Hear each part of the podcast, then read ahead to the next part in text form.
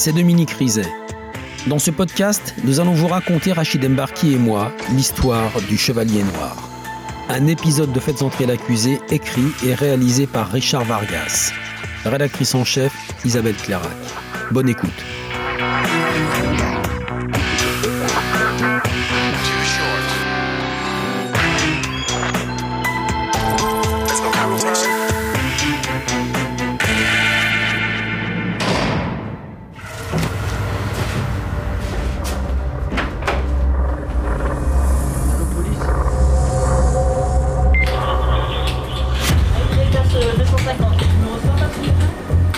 Septembre 2007.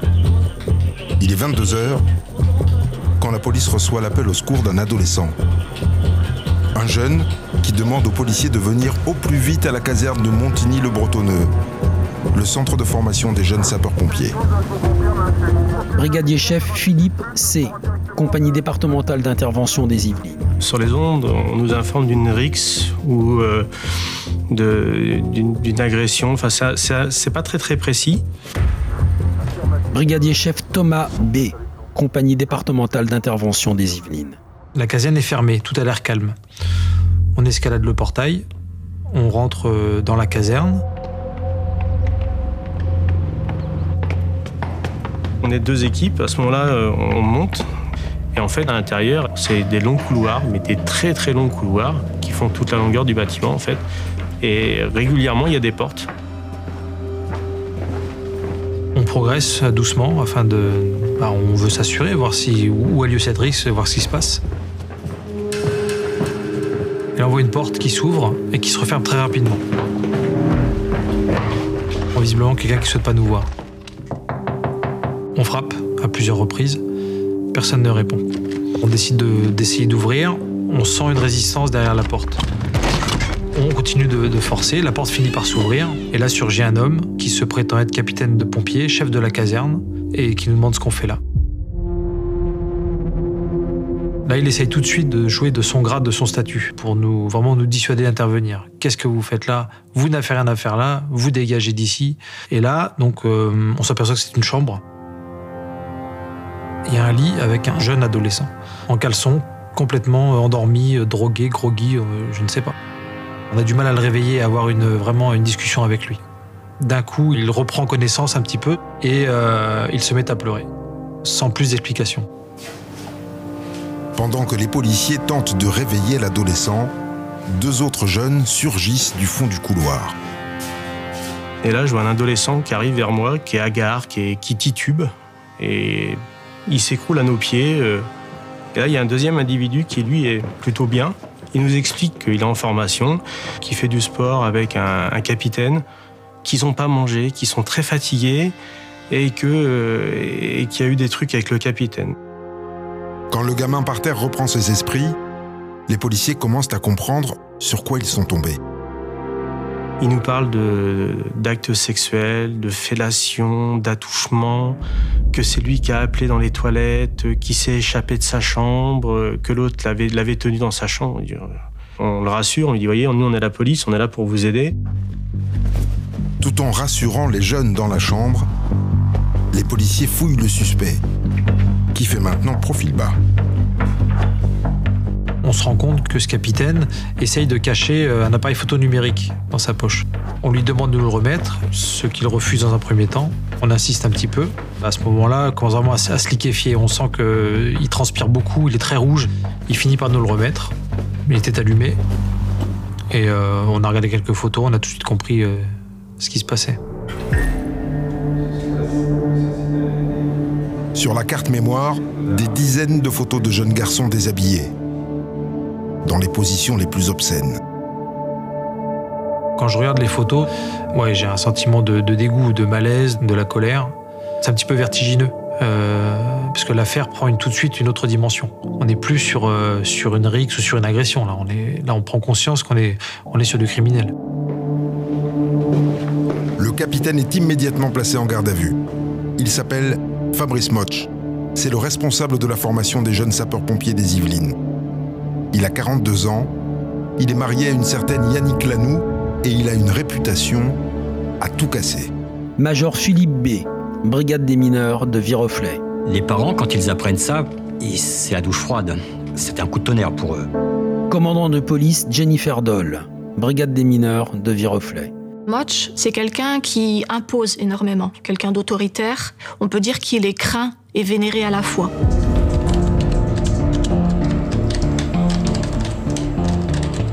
Avant d'interroger le capitaine, les policiers entendent les victimes. Les trois jeunes racontent tous la même histoire. Le capitaine Motch les a convoqués pour leur faire passer une série de tests physiques. À leur arrivée, il leur a attribué une chambre chacun.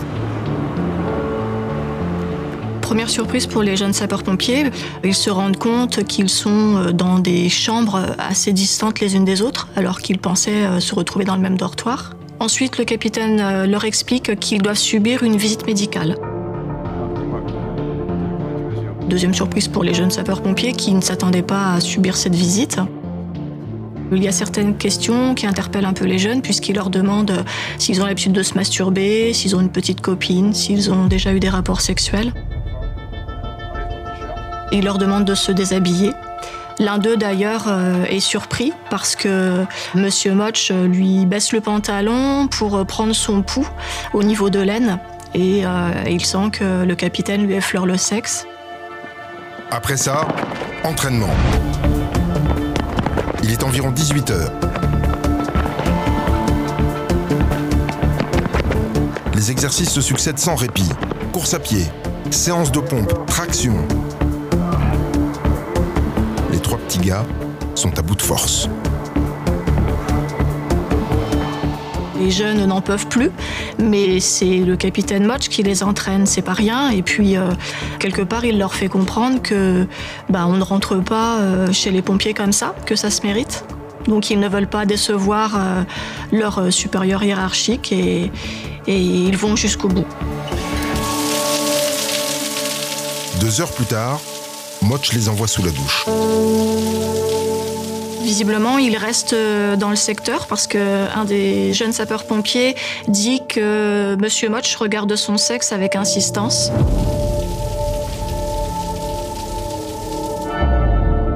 Avant de les laisser dormir, le capitaine leur distribue trois comprimés pour prévenir les courbatures, dit-il. En réalité, un rohypnol et deux Stilnox à avaler avec un verre de rhum. Autant dire, un coup de massue. Ils vont tomber très rapidement dans un sommeil profond.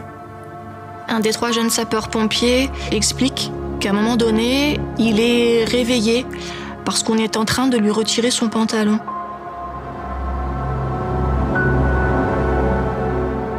Ce moment-là, il a des souvenirs assez flous, il a surtout des, images, c'est-à-dire qu'il voit un flash d'appareil photo.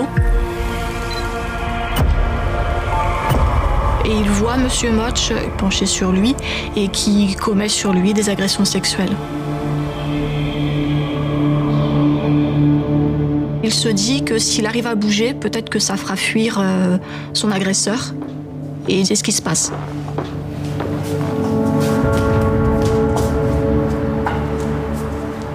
Jeune pompier parvient à se traîner péniblement vers les toilettes.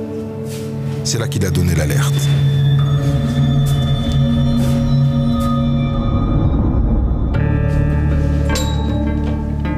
C'est maintenant au tour du capitaine Motch de s'expliquer. Pris en flagrant délit, il va avoir du mal à se défiler. Motch euh, vient très rapidement au fait c'est-à-dire qu'il ne cherche ni à nier, ni à minimiser ses faits, et il reconnaît l'intégralité des actes. Major Philippe B., brigade des mineurs de Viroflay. Quand on lui demande de ses attirances sexuelles, Moch nous dit qu'il n'est pas attiré par la jante féminine, ce n'est pas sa tasse de thé et qu'avec son épouse, il n'a plus d'attirance sexuelle. En revanche, il nous dit qu'il est attiré par des jeunes garçons préadultes âgés entre 15 et 18 ans. Commandant de police Jennifer Doll, brigade des mineurs de Viroflay. Ce qui l'intéresse, c'est les sexes de ces jeunes.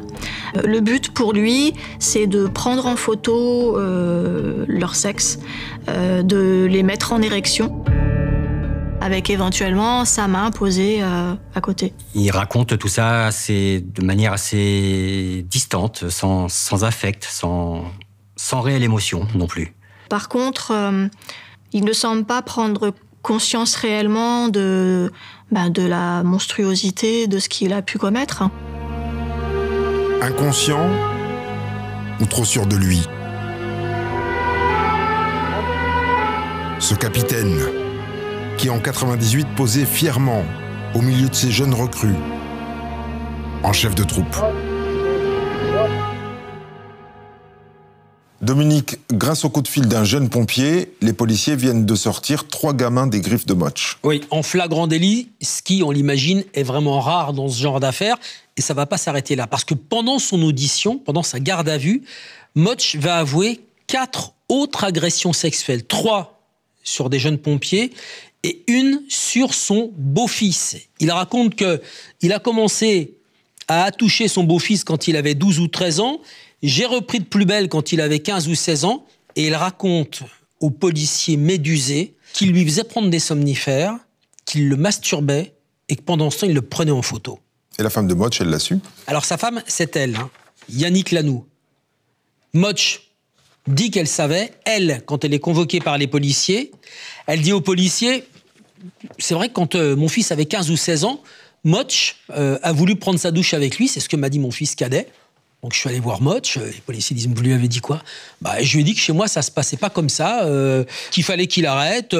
Mais bon, j'ai considéré que c'était un fait isolé, sans gravité, et les choses, à Rachid, en sont restées là. Et qu'est-ce qu'il risque, Fabrice Motch Il risque gros, hein, parce qu'il est mis en examen pour détention d'images pornographiques mettant en scène des mineurs.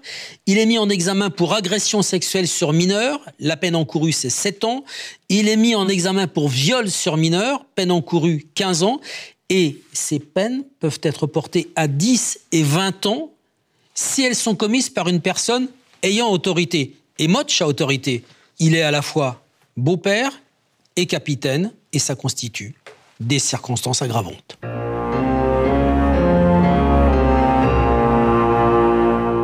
Pendant que Motch file à la prison de Bois d'Arcy, les policiers se remettent immédiatement au travail. Motch est de bonne volonté, mais on ne sait jamais.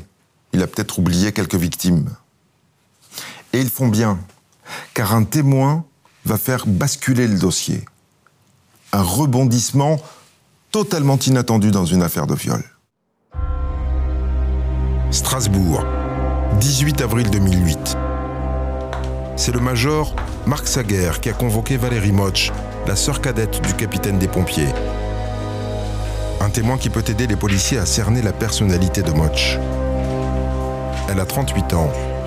Elle paraît fragile. Mais le brigadier a de la bouteille. Je sens que c'est une personne donc euh, qui, a, qui, a, du vécu, c'est quelqu'un qui a dû souffrir certainement. Brigadier-major Marc Saguer, police judiciaire de Strasbourg. Je sentais qu'elle était craintive, donc je, lui, je l'ai rassuré tout de suite. Vous savez, bah, je vous entends dans le cadre du commission rogatoire. Il faut que vous me parliez de votre frère, de la personnalité de votre frère, tout. Vous, avez, vous, vous êtes entendu comme témoin, il n'y a, a pas de problème. Le policier lui notifie d'abord les charges qui sont retenues contre son frère et elle ne paraît pas surprise. Mon frère, c'est un enfoiré, qu'elle m'a dit. Qu'elle a plus de contact avec, qu'elle qu veut plus voir, que son frère, c'est un enfoiré, voilà. Un enfoiré. Visiblement, Valérie Motch en a gros sur le cœur. Mais tout cela a du mal à sortir.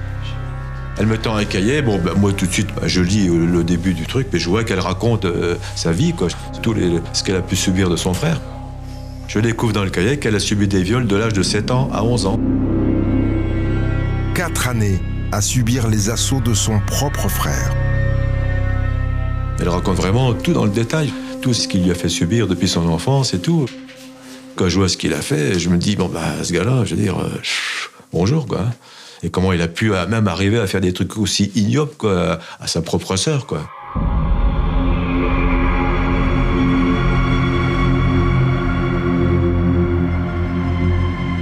nouvelle victime de Fabrice Motch. Le policier ne l'a pas vu venir. Il enchaîne. D'abord sur l'histoire de la famille. L'enfance de son frère s'est déroulée normalement. Il n'a jamais été maltraité. Elle n'a pas eu des parents, je veux dire, qui lui auraient fait subir des... quoi que ce soit, ce gars-là. Il a, il a eu une enfance euh, comme ses frères et sœurs, je veux dire, euh, normale. Valérie décrit son frère comme quelqu'un d'intelligent, mais aussi comme un manipulateur dont elle a toujours eu une peur bleue. Elle souffre d'avoir subi les, bah, les violences de son frère, mais elle souffre aussi de, de- de ne pas avoir dénoncé et puis de, se rendre compte qu'à cause d'elle, qu'à cause d'elle, ah bah, il y en a d'autres qui, ont- qui ont subi les mêmes choses. Une audition en forme de confession. Valérie Moch signe son PV d'une main tremblante, mais reste assise. Pour moi, c'est fini. Puis je vois, bon, elle part pas, je vois qu'elle là, elle reste, elle tourne en rond. Je dis, si vous avez quelque chose d'autre à ajouter, vous pouvez me le dire. Et puis euh, voilà. Ah oui, elle me dit, je bien vous dire quelque chose, mais je veux pas que ça soit mentionné sur le procès verbal. Bah, je dis, il n'y a pas de problème. Si vous avez quelque chose à me dire, faut pas avoir peur de le dire. hein, euh, voilà. Mise en confiance par le policier, Valérie Moch finit par se lâcher. Son frère n'a pas seulement commis des viols, il a aussi tué un homme. Un certain Philippe Picot. Quand elle me dit ça, forcément, je tombe des nues. Puis je me dis, est-ce que c'est vraiment la vérité? Donc je lui redemande si effectivement, elle m'a dit, oui, oui, je pense qu'il l'a éliminé parce qu'il m'a demandé de l'aide pour faire disparaître le corps.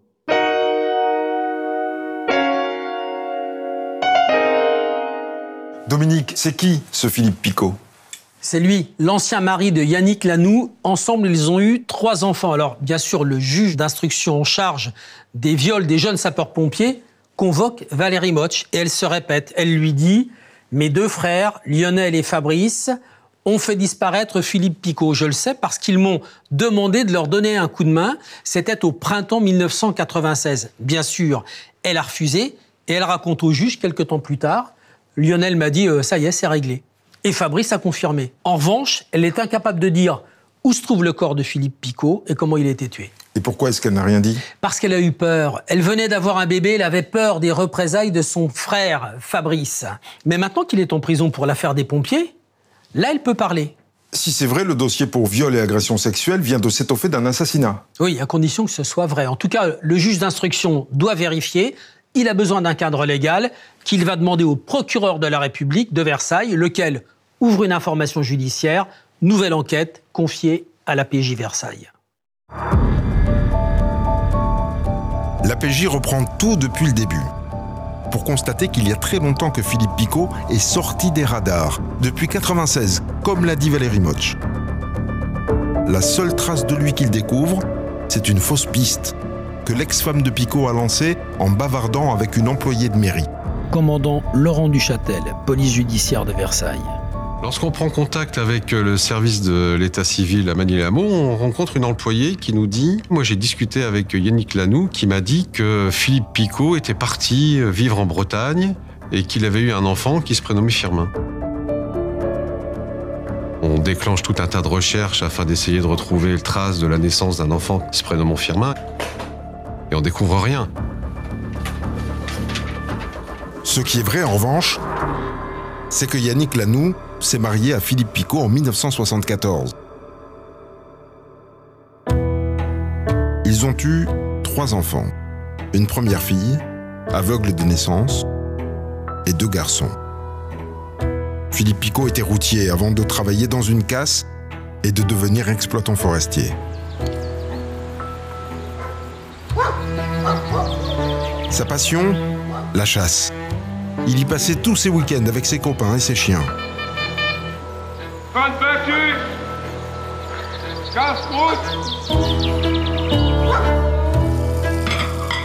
Yannick, elle, était femme au foyer. De témoin en témoin, les policiers réussissent à dater sa disparition. Un peu avant les fêtes de Noël, le dimanche 15 décembre 1996. C'est sa dernière sortie de chasse. Après ça, plus personne ne l'a vue. Sa famille a fini par s'inquiéter. Sa mère s'est même rendue chez Yannick Lanoux à Manille-les-Hameaux pour savoir où était passé son fils. Brigitte Picot, sœur de Philippe. Yannick lui dit Il est parti, il est parti, t'as qu'à venir voir. euh, toutes ces affaires ont disparu. euh. ma mère dit C'est pas normal, il serait parti où euh Elle lui dit Mais il est parti avec une poule, euh, t'as qu'à venir voir, il a pris toutes ses affaires. Maître Michel Dessertaines, avocat de la famille Picot. Effectivement, il n'a plus euh, ses effets personnels, euh, les armoires où il y avait ses vêtements sont vides, ses fusils ont, ont disparu, euh, il n'y a, plus- il n'y a plus rien. Donc elle lui dit Maintenant, euh, ça suffit, euh, il est parti, euh, voilà, c'est pas la peine de revenir. Que Philippe claque la porte, ça n'a surpris personne. Son mariage battait de l'aile. Il a fini par s'installer dans une cabane en forêt, à quelques kilomètres de chez lui, et ne passait plus que de temps en temps à la maison pour voir les enfants. Mais de là à ne plus donner aucun signe de vie à personne, On ne connaît aucune relation extra-conjugale à Philippe.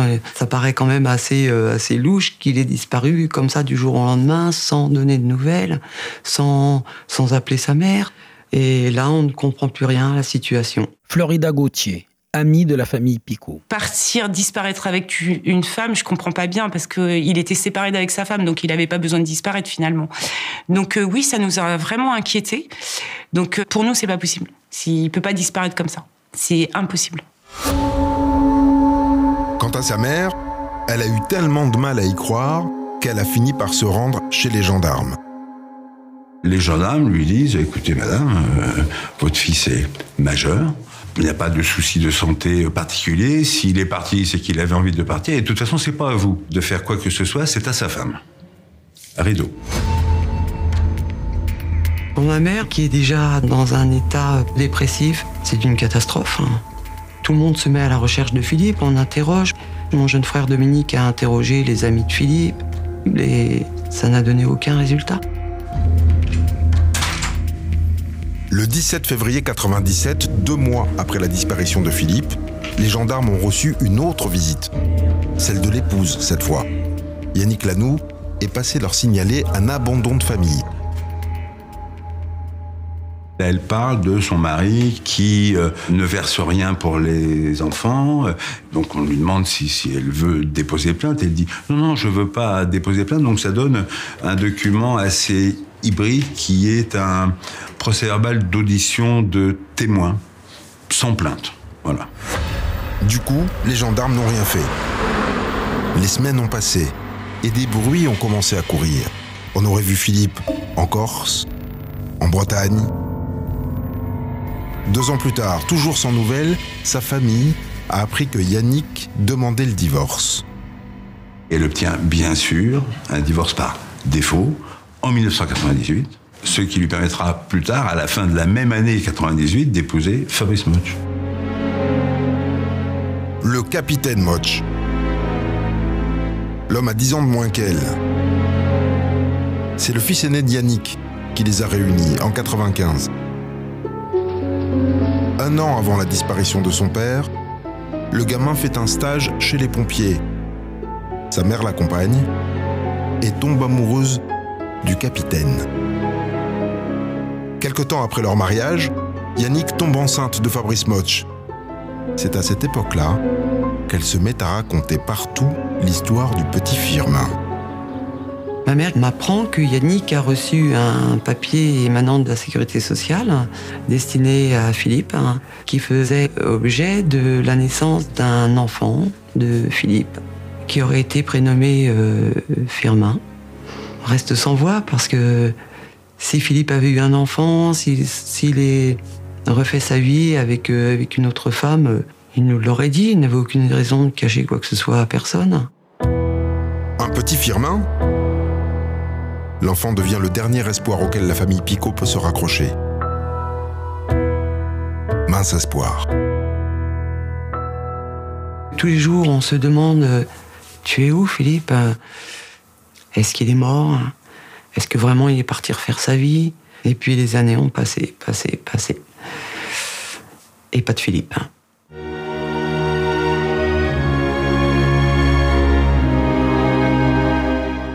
Il aura donc fallu attendre 12 ans et le témoignage de Valérie Moch pour entendre de nouveau parler de Philippe Picot.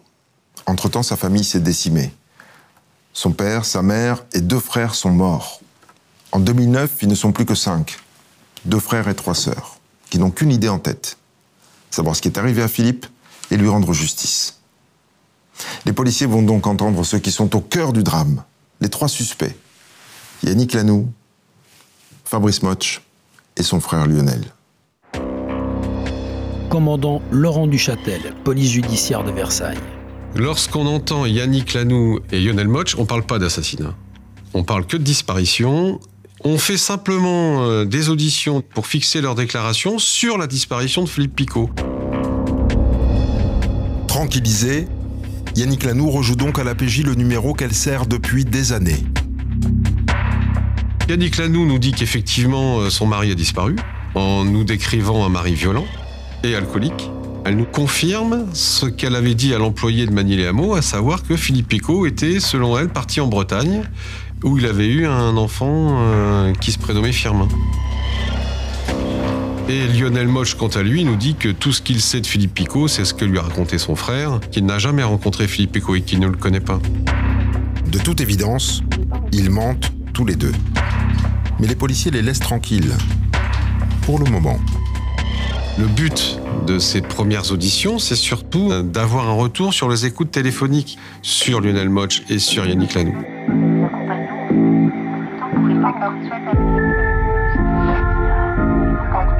Et d'ailleurs, ça, va pas mal fonctionner parce que après euh, ces auditions, on a une conversation euh, sur les écoutes où Yannick Lanoux euh, reparle à Lionel Moche de, cette histoire de, de, petit garçon firmin. Et on sent, nous, à ce moment-là, que cette conversation, elle est pour nous, en fait.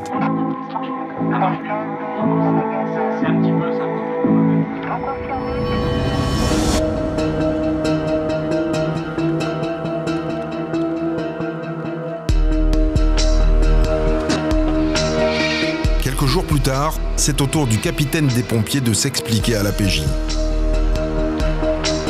Il faut donc l'extraire de sa cellule où il est incarcéré depuis septembre 2007. C'est moi qui vais le chercher à la maison d'arrêt de Bois d'Arcy avec un de mes collègues et on se reconnaît tout de suite. Enfin, il me reconnaît tout de suite. Il me dit ah, bonjour monsieur Duchâtel, comment allez-vous? Je dis ça va et vous, monsieur Moch, capitaine Moch Si l'ambiance est détendue, c'est que les deux hommes se connaissent. De l'ancien site de la société Bulle, il ne reste plus que des cendres. Deux hectares sont partis en fumée après qu'un violent incendie a éclaté vers 14 heures. Quelques années auparavant, Moch a fait une belle boulette. Au cours d'un exercice incendie qu'il supervisait, tout le site Bulle de Louvciennes est parti en fumée. Sa responsabilité a été engagée et c'est le commandant Duchâtel qui a suivi l'enquête. Je lui demande pas dans la voiture hein, s'il est responsable de la disparition de Philippe Picot. On n'aborde quasiment pas le sujet. On discute de sa vie en prison. L'échange est cordial dans la voiture. Le policier veut des aveux et il a une idée en tête pour aider Motch à vider son sac. Fabrice Motch, c'est une serrure en fait, et la clé pour ouvrir cette serrure, elle est hiérarchique, parce qu'il était capitaine des pompiers, moi je suis commandant de police, donc si on faisait partie de la même administration, je serais plus gradé que lui en fait. Et dans l'audition, au départ, à la première question, à la première, capitaine Motch, pas Fabrice Motch, capitaine Motch, est-ce que vous êtes responsable de la disparition de Philippe Picot? Il répond oui, tout de suite. Et il explique tout le déroulé du meurtre de Philippe Picot.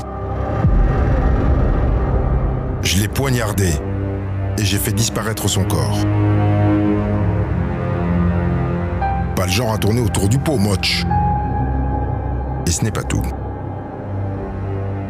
Fabrice Moch ne se contente pas de nous dire qu'il est responsable de la mort de Philippe Picot, mais il nous dit également que la décision a été prise avec Yannick Lanoux et qu'il a reçu l'aide de son frère. Le capitaine balance ses complices et s'explique. Il veut vivre avec Yannick Lanoux et Philippe Picot est un obstacle à la relation entre lui et, Yannick Lanoux.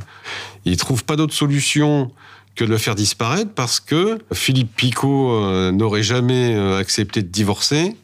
C'est un salaud, euh, il est violent, il boit, il frappe sa femme, il frappe ses enfants. La seule solution qu'il voit, c'est de tuer Philippe Picot, c'est de le faire disparaître pour pouvoir, pour pouvoir vivre avec Yannick Lanou. Un chevalier blanc, ce Fabrice Motch, prêt à tout pour défendre la mère et ses petits. Le crime a été programmé un dimanche soir parce que Yannick connaissait les habitudes de son mari.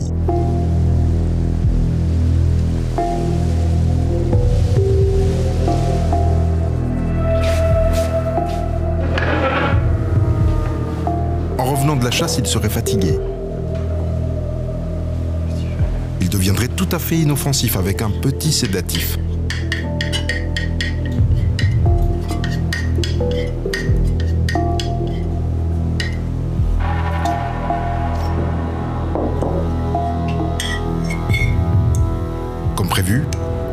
Philippe Picot a avalé son repas, sans se douter qu'il était assaisonné de somnifères, avant de monter se coucher au premier vertige.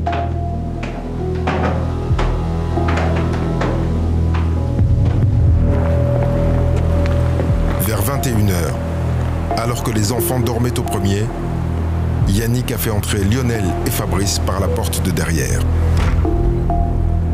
Ils ont prévu d'emmener tout ce qu'il fallait, hein, sac poubelle, des couteaux, des scies. Nécessaire pour euh, tuer et découper un corps et le faire disparaître.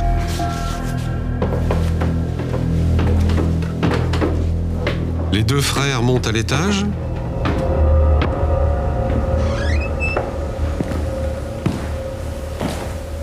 Fabrice dit au moment de poignarder Philippe Picot, j'hésite. C'est mon frère qui prend le couteau et qui le poignarde.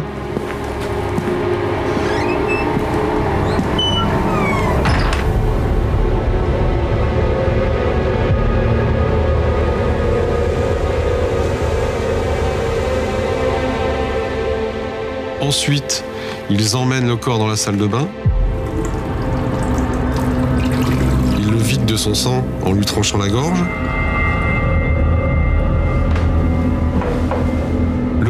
Ensuite descendu dans la cuisine où il est découpé.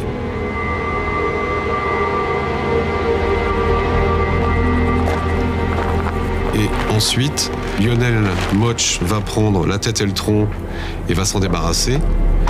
Et Fabrice Moch, les quatre autres morceaux du corps, va les faire disparaître dans des poubelles de la région. Il, raconte son, ce déroulé des faits de façon quasi naturelle, en fait. Quand je lui dis, euh, mais Monsieur Moch, euh, enfin le capitaine Moch, vous vous rendez compte de ce que vous dites? Je lui dis, il devait avoir euh, énormément de sang. Et il me dit, ah non, c'était pas une boucherie. Il est en train de découper encore en six morceaux avec l'aide de son frère et il me dit, c'est pas une boucherie. Ouais, c'est fou. Une mort propre, sans témoin, un corps introuvable. Le scénario du crime parfait. Mais si le capitaine est aussi causant, c'est peut-être parce que son crime est prescrit et qu'il sait qu'il ne risque rien. Maître Philippe Huvet, avocat de la famille Picot. Ce qu'il faut savoir, c'est que nous sommes le 26 janvier 2009 et que le crime a eu lieu le 16 décembre 1996, soit plus de dix ans après la commission de ce meurtre. Autrement dit, il sait que la prescription joue pour lui. À l'époque, la prescription en matière de meurtre est de 10 ans. Au-delà, le crime est prescrit. Brigitte Picot, la sœur de Philippe. Quand on apprend que Philippe a été assassiné, c'est quelque chose qui est tellement pas possible. hein. C'est une onde de choc. hein. C'est, c'est le néant. Et j'ai passé des nuits et des nuits à cauchemarder en me demandant comment on peut bien faire pour découper un corps. Oh, comment on fait? C'était vraiment, c'était vraiment cauchemardesque. hein. Florida Gauthier, une amie de la famille Picot. On est abasourdi. On est abasourdi. On, on voit ça qu'à la télé, en fait. On, on comprend pas. Et franchement, Philippe, mais à aucun moment il aurait fait du mal à, qui que ce soit. Et, non, on comprend pas.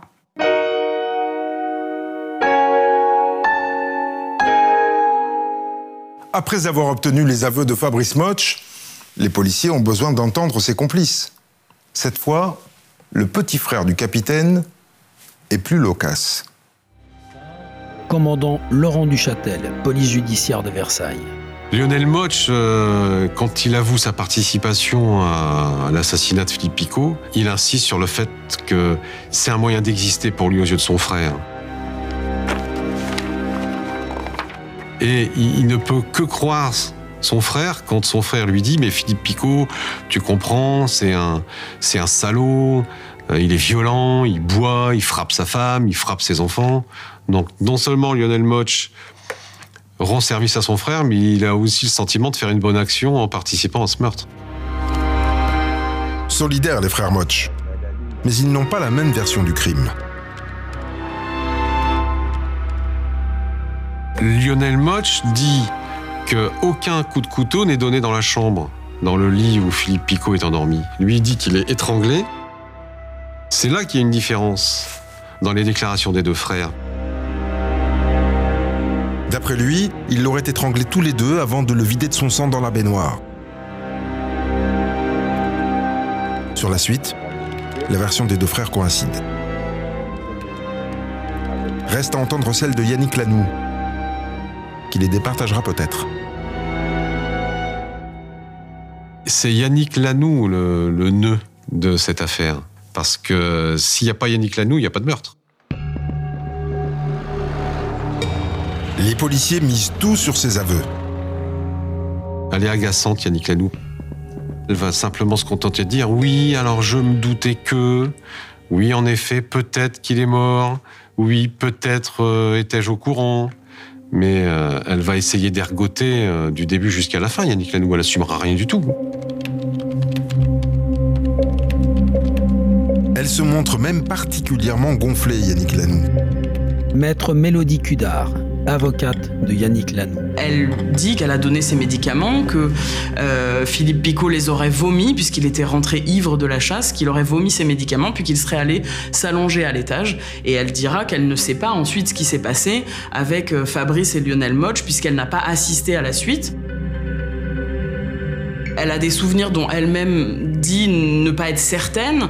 Euh, elle se voit prostrée dans le canapé. Et quelque chose qui revient très souvent dans son discours, c'est de dire je n'ai entendu aucun bruit. Et elle va dire que puisqu'elle ne se souvient d'aucun bruit, c'est que forcément il n'a pas pu se passer quelque chose d'incroyable. Surtout, elle nous dit qu'elle est persuadée que Philippe Picot est vivant. Et que tout le scénario des deux frères qui montent dans la chambre pour tuer Philippe Picot, le transporter dans la salle de bain, c'est en fait un scénario établi entre les deux frères Moch et Philippe Picot pour que Philippe Picot quitte le domicile conjugal la tête haute. On se demande dans quel monde on est quand elle nous raconte ça. Circulez, il n'y a pas de cadavre. Voilà la position de madame. Alors que Lionel Moch l'accuse franchement d'avoir participé au crime. Maître Salia Blalouse, avocate de Lionel Moch. Il explique que Yannick Lanoux était sur le palier lorsqu'il était dans la chambre avec son frère afin de s'assurer que les enfants qui étaient présents euh, ce soir-là euh, ne sortent pas euh, de leur chambre.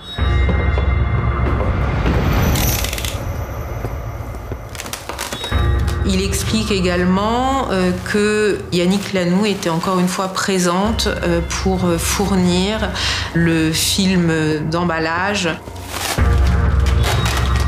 et les sacs plastiques qui ont servi à emballer les morceaux de corps de Monsieur Picot. Un témoignage accablant. Mais Yannick Lanoux maintient contre vents et marées que son ex-mari est toujours en vie.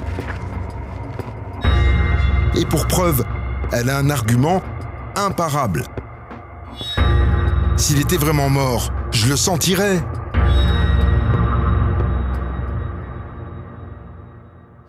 Dominique, le juge d'instruction met tout le monde en examen du chef d'assassinat. Mais il va se passer un truc incroyable. Il en relâche deux. Pourquoi Lionel Moch et Yannick Lanoux ressortent libres de son bureau? Parce que le meurtre de Philippe Picot est prescrit. Je vous rappelle que le dernier acte d'enquête, c'est ce signalement que va faire Yannick Lanoux à la gendarmerie en février 1997 pour dire Mon mari a abandonné le domicile. Là, on est en 2009. La décennie est écoulée, c'est le temps de la prescription. Donc, le meurtre de Philippe Picot est prescrit. Et c'est l'argument que vont utiliser les avocats de Lionel Moch et de Yannick Lanou.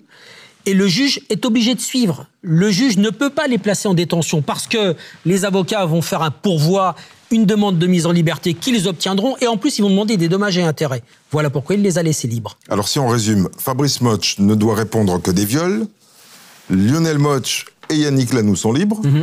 Il n'y a pas un moyen de contourner cette loi? Bah, ça va devenir l'obsession de tout le monde dans ce dossier, du juge d'instruction, des enquêteurs, des parties civiles, à commencer par la sœur de Philippe Picot. Personne ne peut entendre que ces trois-là, les deux frères Moch et Yannick Lanou, pourront un jour échapper à la justice. Maître Michel Dessertaines, avocat de la famille Picot.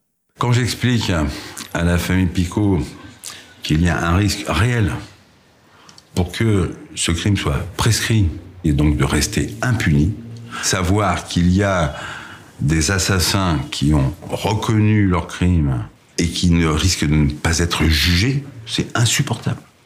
C'est insupportable. Brigitte Picot, sœur de Philippe. Prescription? Non. Moi, je ne connais pas ce mot-là. Des gens tuent un homme, hein, ils doivent répondre de leurs actes. hein. Donc je me battrai jusqu'au bout, mais non. Prescription, pas question. C'est d'autant plus insupportable pour la famille Picot que Fabrice Moch et Yannick Lanou se défendent en accusant Picot d'être un être abject qui faisait régner la terreur chez lui. Quant à Fabrice Moch, il ne supportait plus de voir sa maîtresse en danger. Maître Didier Liger, avocat de Fabrice Much. Il apprend que le mari de cette femme est alcoolique et violent, agressif, qu'il menace sa femme, qu'il menace ses enfants, euh, qu'il est passé à l'acte à plusieurs reprises. Et au dire de Yannick Lanou, à la veille des fêtes de Noël, Philippe Picot était devenu menaçant. Maître Mélodie Cudard, avocate de Yannick Lanou.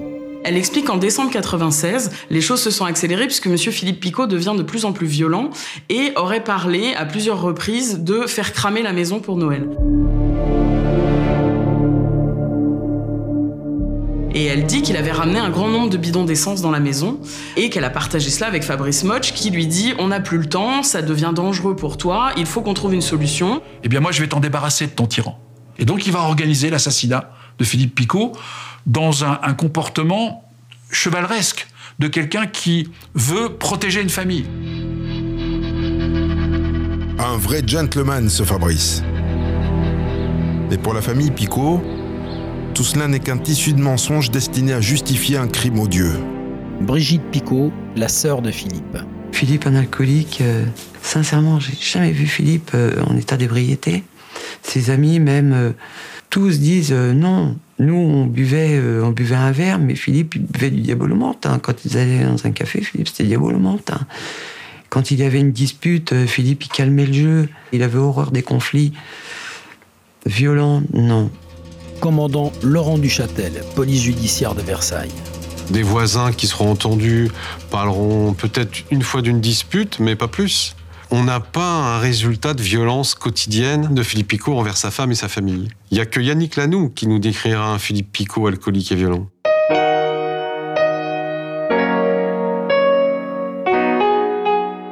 Ulcérée, la famille Picot. Et sa détermination à renvoyer Moch et ses complices derrière les barreaux se renforce encore quand elle découvre un nouveau secret de famille.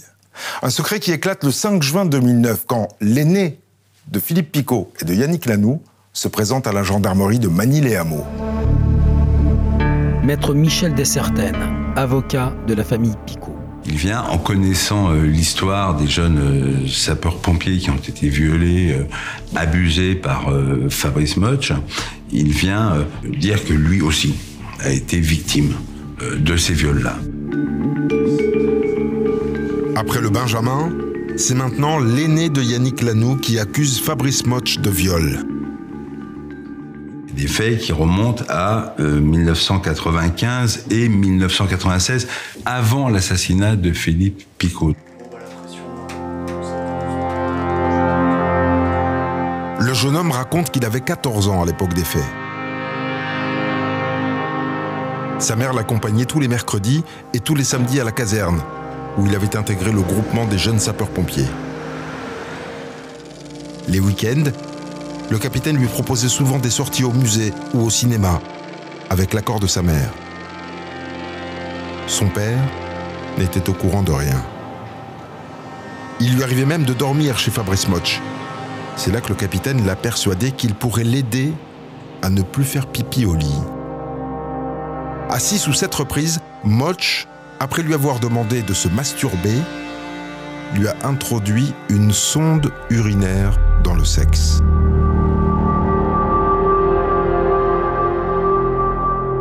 Il se souvient que c'était très long et très douloureux.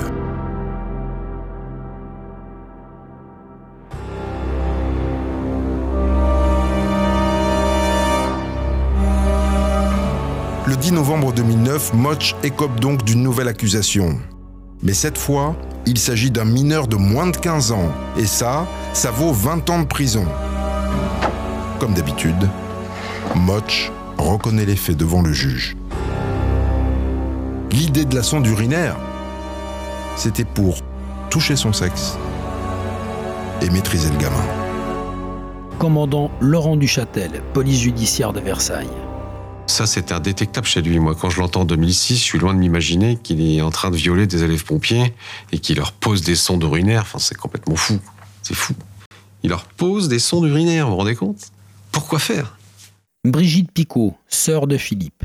Ça m'a tellement submergé qu'en fait, euh, les larmes me coulaient. C'était un flot euh, que je ne pouvais pas retenir. Savoir qu'il avait violé la chair de Philippe, c'est non, c'est quelque chose qui, est, qui vous lève le cœur. C'est, euh, c'est quelque chose même qui vous hante. Hein. Fabrice Motch avait donc déjà violé un des enfants de Philippe Picot avant de commettre son crime. Et ceci explique peut-être cela. Florida Gauthier, amie de la famille Picot. Philippe était très proche de son fils aîné. À un moment donné, il est certain que le gamin aurait parlé à son père il aurait pleuré, il aurait dit quelque chose ou il aurait fait des allusions à quelque chose. Philippe l'aurait appris. Évidemment que Philippe aurait réagi. Il se serait retrouvé en face moche et là je réponds de rien. Mais bien évidemment que le mobile c'est ça. C'est ils ont éliminé Philippe avant que Philippe apprenne quelque chose. C'est certain. Quant à la mère, on s'interroge sur le fait de savoir si elle était informée ou au courant des actes dont ses enfants avaient été victimes. Maître Philippe Huvet, avocat de la famille Picot. Moi, je pense qu'à ce moment-là, c'est noué entre Yannick Lanoux et Fabrice Mutch le pacte criminel, le secret, le pacte du secret. Je garde ton secret, on garde notre secret.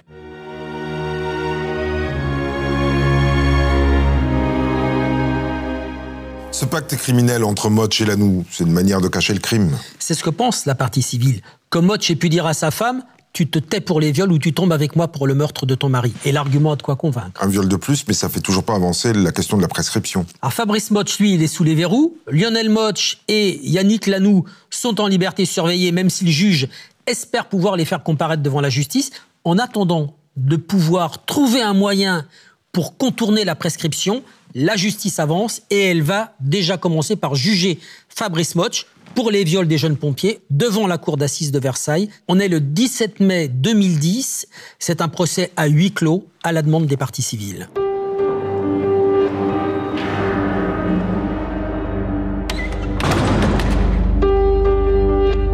À 44 ans, Fabrice Motch est accusé d'avoir drogué et abusé de sept jeunes sapeurs-pompiers, ainsi que de ses deux beaux-fils. Florida Gauthier, une amie de la famille Picot. Il regarde les enfants, on sent que rien ne se dégage. Il a aucun remords, il a. Ouais, il est là parce qu'on lui a demandé d'être là. Il me dégoûte.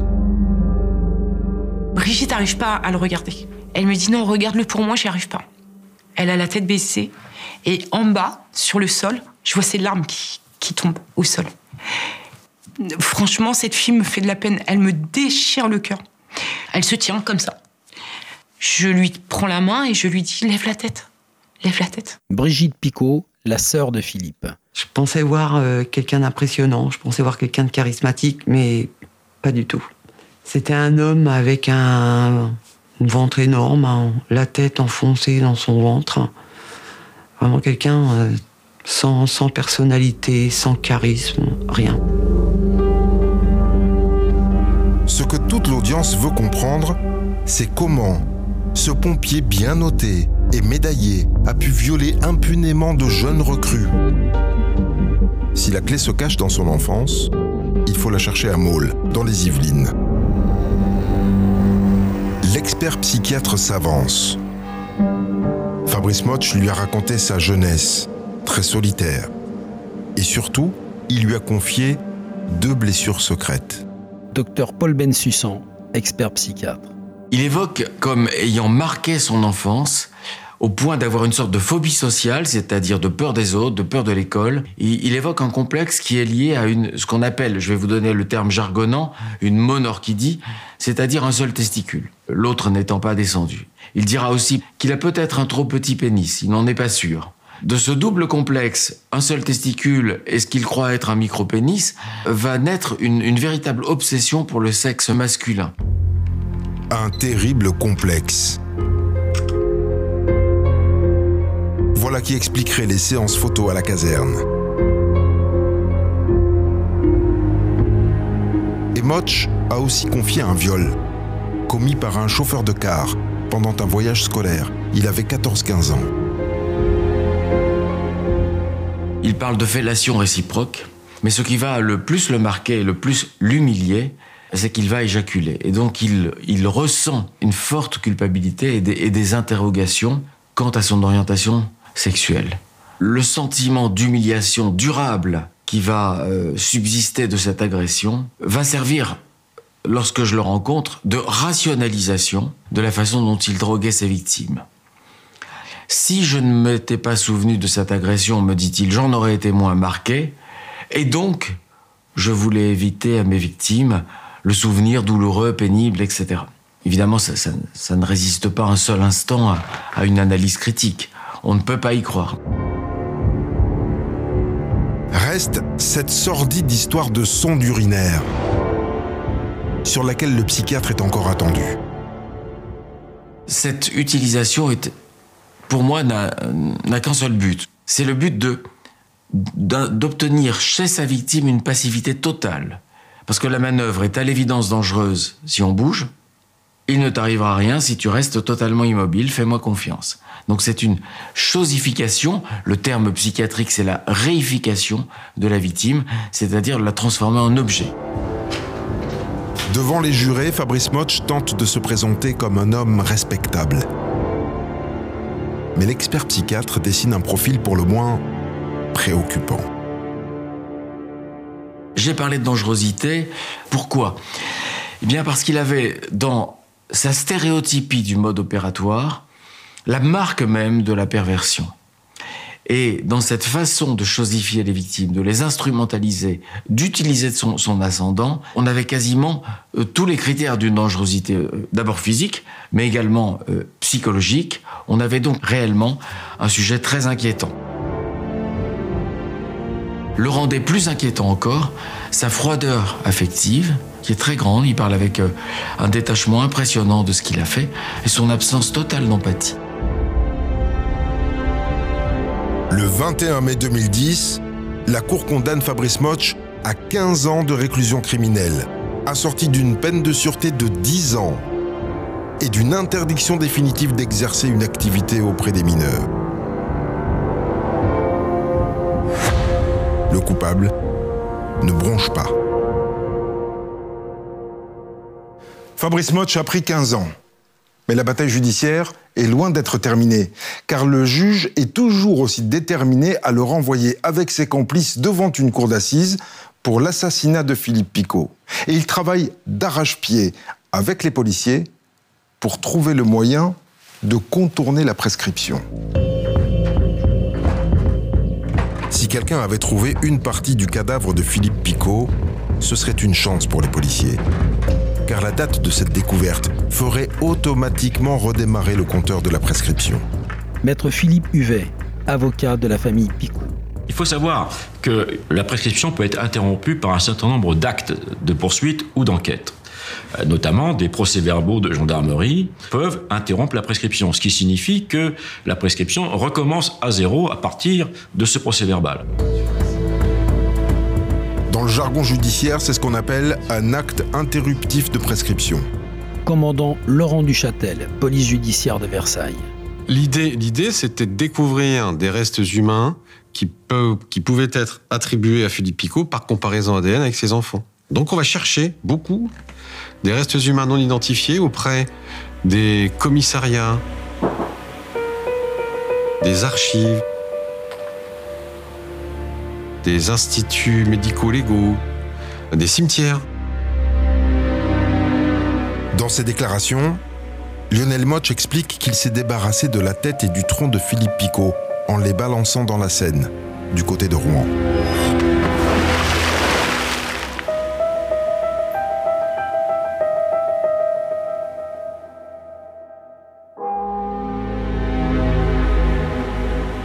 Policiers vont donc étendre leurs recherches de Rouen jusqu'à l'estuaire. Mais après plusieurs mois d'enquête, c'est l'échec.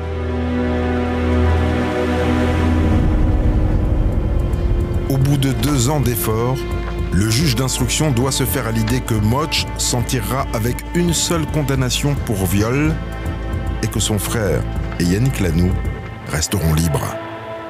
Le dossier avance inéluctablement vers un non-lieu. On savait que Yannick et Lionel Moch étaient, euh, eux, libres, libres comme l'air. Brigitte Picot, sœur de Philippe. Et nous, toujours ligotés, toujours ligotés par ce- cette fameuse prescription, toujours les pieds et poings liés. C'est révoltant, c'est euh, c'est complètement injuste.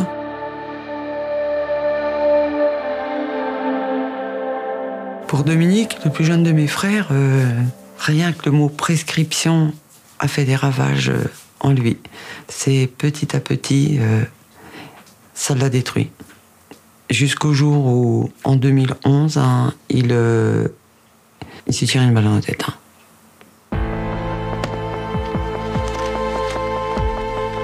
Cinq années passent encore. Trois juges d'instruction se succèdent qui se heurtent les uns après les autres au mur de la prescription. Jusqu'à ce qu'en 2014, une autre affaire vienne finalement sauver le dossier.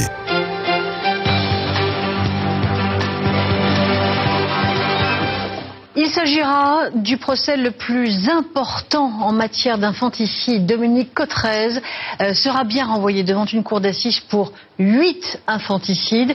Il y a plus de dix ans, la Cour de cassation n'a donc pas retenu la prescription euh, de ces faits. L'affaire Cotteret. Cette mère qui a tué et enterré huit nouveau-nés. Pour la première fois, la justice a réussi à faire sauter le verrou de la prescription, en considérant qu'elle démarrait à la découverte des corps. Maître Didier Liger, avocat de Fabrice Mutch. Et la chambre criminelle va rejeter cette exception de prescription en disant que il y a une, circonstance particulière, exceptionnelle, un obstacle insurmontable à l'exercice de l'action publique qui résulte du fait que cette femme était de forte corpulence, qu'elle avait caché ses grossesses successives à son entourage, qu'elle n'avait pas déclaré les naissances et qu'elle avait ensuite fait disparaître les corps, que cet ensemble d'événements rendait insurmontable, impossible, l'exercice de l'action publique jusqu'à ce qu'on découvre les cadavres. Et donc la Cour de cassation va dire, eh bien, dans ces conditions, la prescription n'est pas acquise. Si la justice a pu agir dans l'affaire Cotteret, c'est parce qu'elle ignorait que les bébés étaient morts. Elle doit pouvoir agir parce qu'elle ignorait que Philippe Picot avait été tué. Maître Michel Dessertaines, avocat de la famille Picot.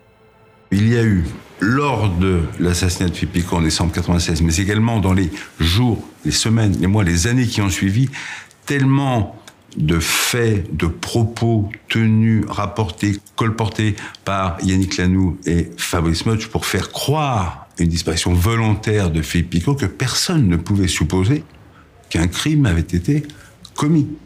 Donc cela a constitué un obstacle insurmontable à l'engagement des poursuites, pour une bonne et simple raison, c'est que tant qu'on ne connaît pas l'existence d'un crime, on ne peut évidemment pas le poursuivre. La voilà la bonne idée. Car la justice n'a eu connaissance du crime qu'au moment où Valérie Motch l'a révélé, le 18 avril 2008, devant un policier plein d'empathie La prescription doit donc courir à partir de cette date.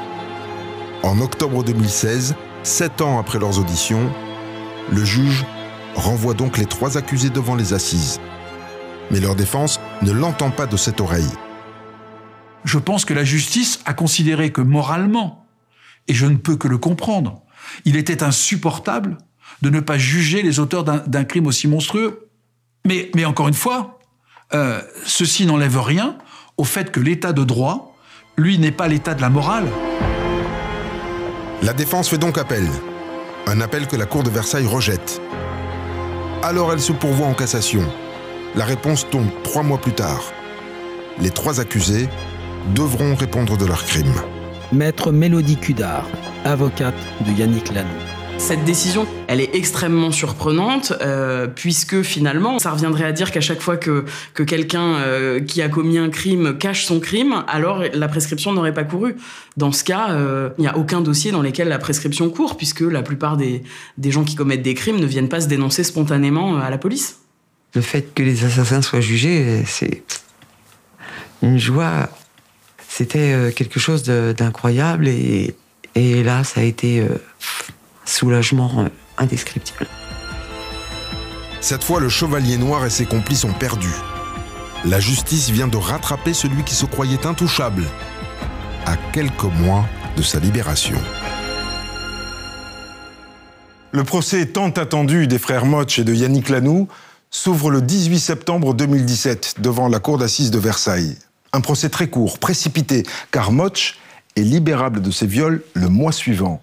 Mais 9 ans après la découverte du crime et 21 ans après sa commission, l'audience va encore connaître trois rebondissements de taille.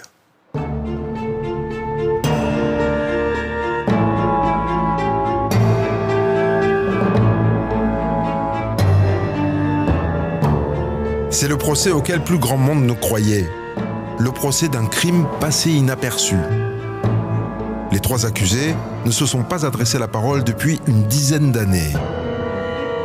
Imperméable au remords, Fabrice Motch assume son geste dès l'ouverture de l'audience. Il n'a aucun regret, aucun, absolument aucun regret. Brigitte Picot, la sœur de Philippe. Il sourit, il ricane. C'est juste insupportable, c'est... Il est sûr de lui, il est arrogant, voilà. Florida Gauthier, amie de la famille Picot regardez-moi, vous êtes spectateur et euh, moi je suis devant la scène. Il répond aux questions proprement. Euh, vraiment, on a l'impression que le gars, il, a tout préparé à l'avance. Maître Philippe Huvet, avocat de la famille Picot. Il va reconnaître spontanément les faits en disant que s'il fallait le refaire, il le referait. Et il va avoir ce comportement qui est celui du justicier qui a sauvé la famille du joug de Philippe Picot. box, ceux qui n'ont pas encore passé un jour en prison courbent les chines. Brigitte Picot, sœur de Philippe. Elle chouine, elle, euh, elle se cache sous une couverture hein, par moment. On dirait une petite vieille, 80-90 hein, ans. Quant à Lionel Moch, euh, c'est euh, un homme qui a l'air complètement perdu, a l'air de la pire des victimes, alors qu'en vérité, c'est un assassin. La violence appelle la violence. C'est la défense de Fabrice Motch. C'est un crime pour faire cesser les coups, les humiliations, la tyrannie d'un alcoolique, ajoute Yannick Lanoux. Entendre des telles sornettes, ça me, dépasse complètement. C'est, euh, je, je peux même pas imaginer qu'on trace un portrait comme celui-là de Philippe. Euh, euh, c'est tellement faux que là, ça me met en colère et j'ai envie d'aller voir Yannick et lui dire Dis la vérité. Au deuxième jour, les témoins défilent à la barre. 21 ans après les faits, la défense tente de prouver que la victime n'était pas un ange. Un coup, j'avais confiance, un coup, je perdais confiance. Florida Gauthier, une amie de la famille Picot. J'avais toujours l'impression qu'on jugeait Philippe, donc du coup je disais mais voilà, ils, vont s'en sortir, c'est pas possible, ils vont s'en sortir. Et quand les deux fils de Philippe Picot et de Yannick Lanoux viennent témoigner, c'est l'effarement. Maître Didier Liger, avocat de Fabrice Mutch. Alors même qu'ils avaient été des années auparavant victimes d'agressions sexuelles de la part de, euh, de Fabrice Motch, qu'ils avaient donc toutes les raisons d'en vouloir à Fabrice Motch. Ils sont venus tous les deux dire devant la cour d'assises des Yvelines, Fabrice Motch nous a sauvé la vie, sans lui nous serions morts. Et ils ont expliqué les violences qu'ils subissaient de la part de leur père. C'est terrible d'entendre un enfant parler ainsi de son père, mais ça reflète la réalité de la violence qu'ils ont subie. Maître Michel Dessertaines, avocat de la famille Picot. Leurs propos, les mots qu'ils employaient, étaient à la virgule près les mêmes phrases que celles de leur mère.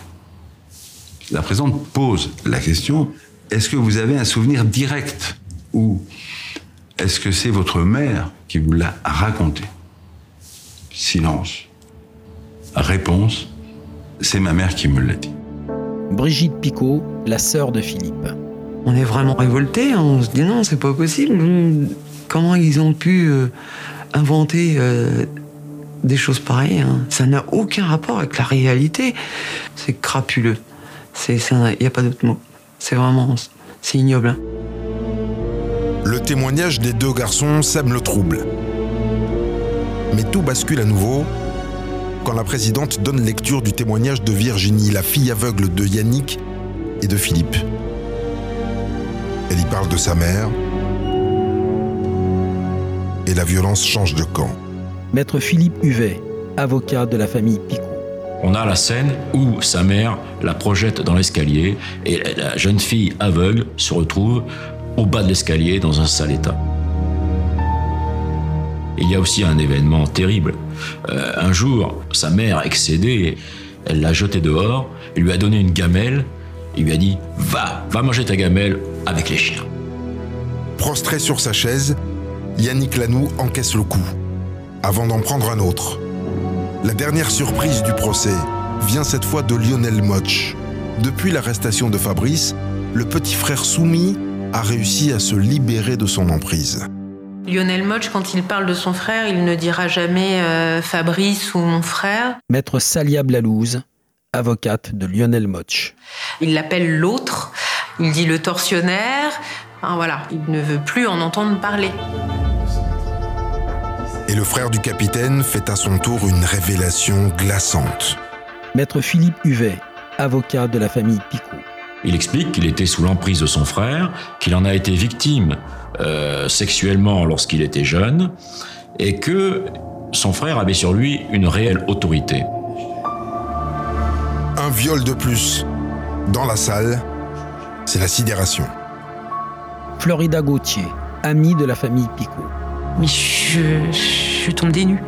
Fabrice Motch viole son frère, viole sa sœur, viole ses beaux-enfants, viole d'autres enfants. En fait, Fabrice viole tout le monde dans l'histoire.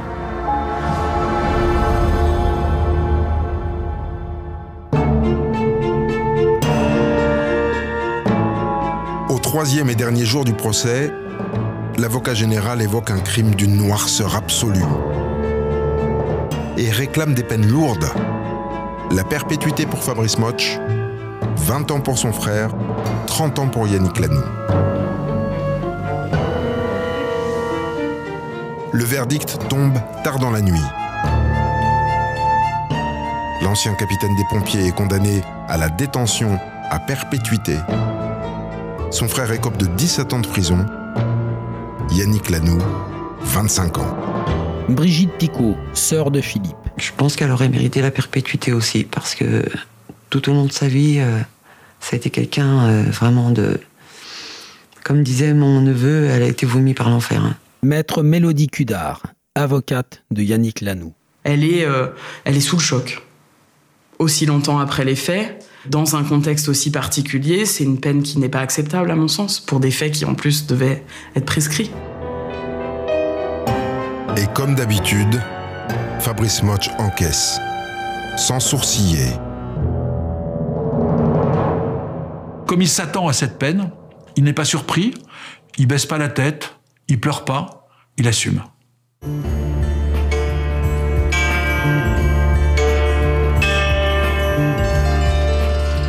Malgré les peines lourdes qui leur ont été infligées, aucun des trois accusés n'a fait appel. Depuis l'affaire Moch, la loi du 27 février 2017 a porté le délai de prescription à 20 ans pour tous les crimes.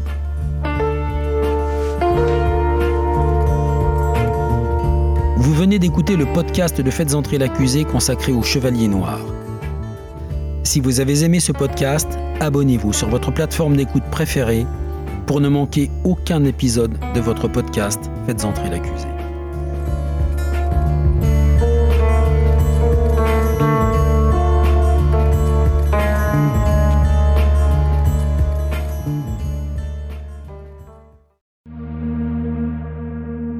Bonjour, c'est Dominique Rizet. Une poignée de secondes, voilà tout ce qu'il faut pour qu'une vie bascule. Juste une poignée de secondes. Un sursaut, un instant où le destin bifurque dans une direction ou dans l'autre. Sur le coup, je pensais pas qu'il était mort parce que je voyais pas de sang, on voyait rien quoi en fait. Sébastien s'est jeté sur son père. L'affaire Grégory, l'affaire Daval, l'affaire Cahuzac, vous les connaissez toutes, ça fait 40 ans que je vous raconte ces destins brisés. Aujourd'hui, dans l'instant où, découvrez les confessions de ceux qui sont au cœur de ces affaires. Ils me racontent et vous racontent ce qu'ils ne pourront jamais oublier. L'instant où, un podcast BFM TV raconté par Dominique Rizet.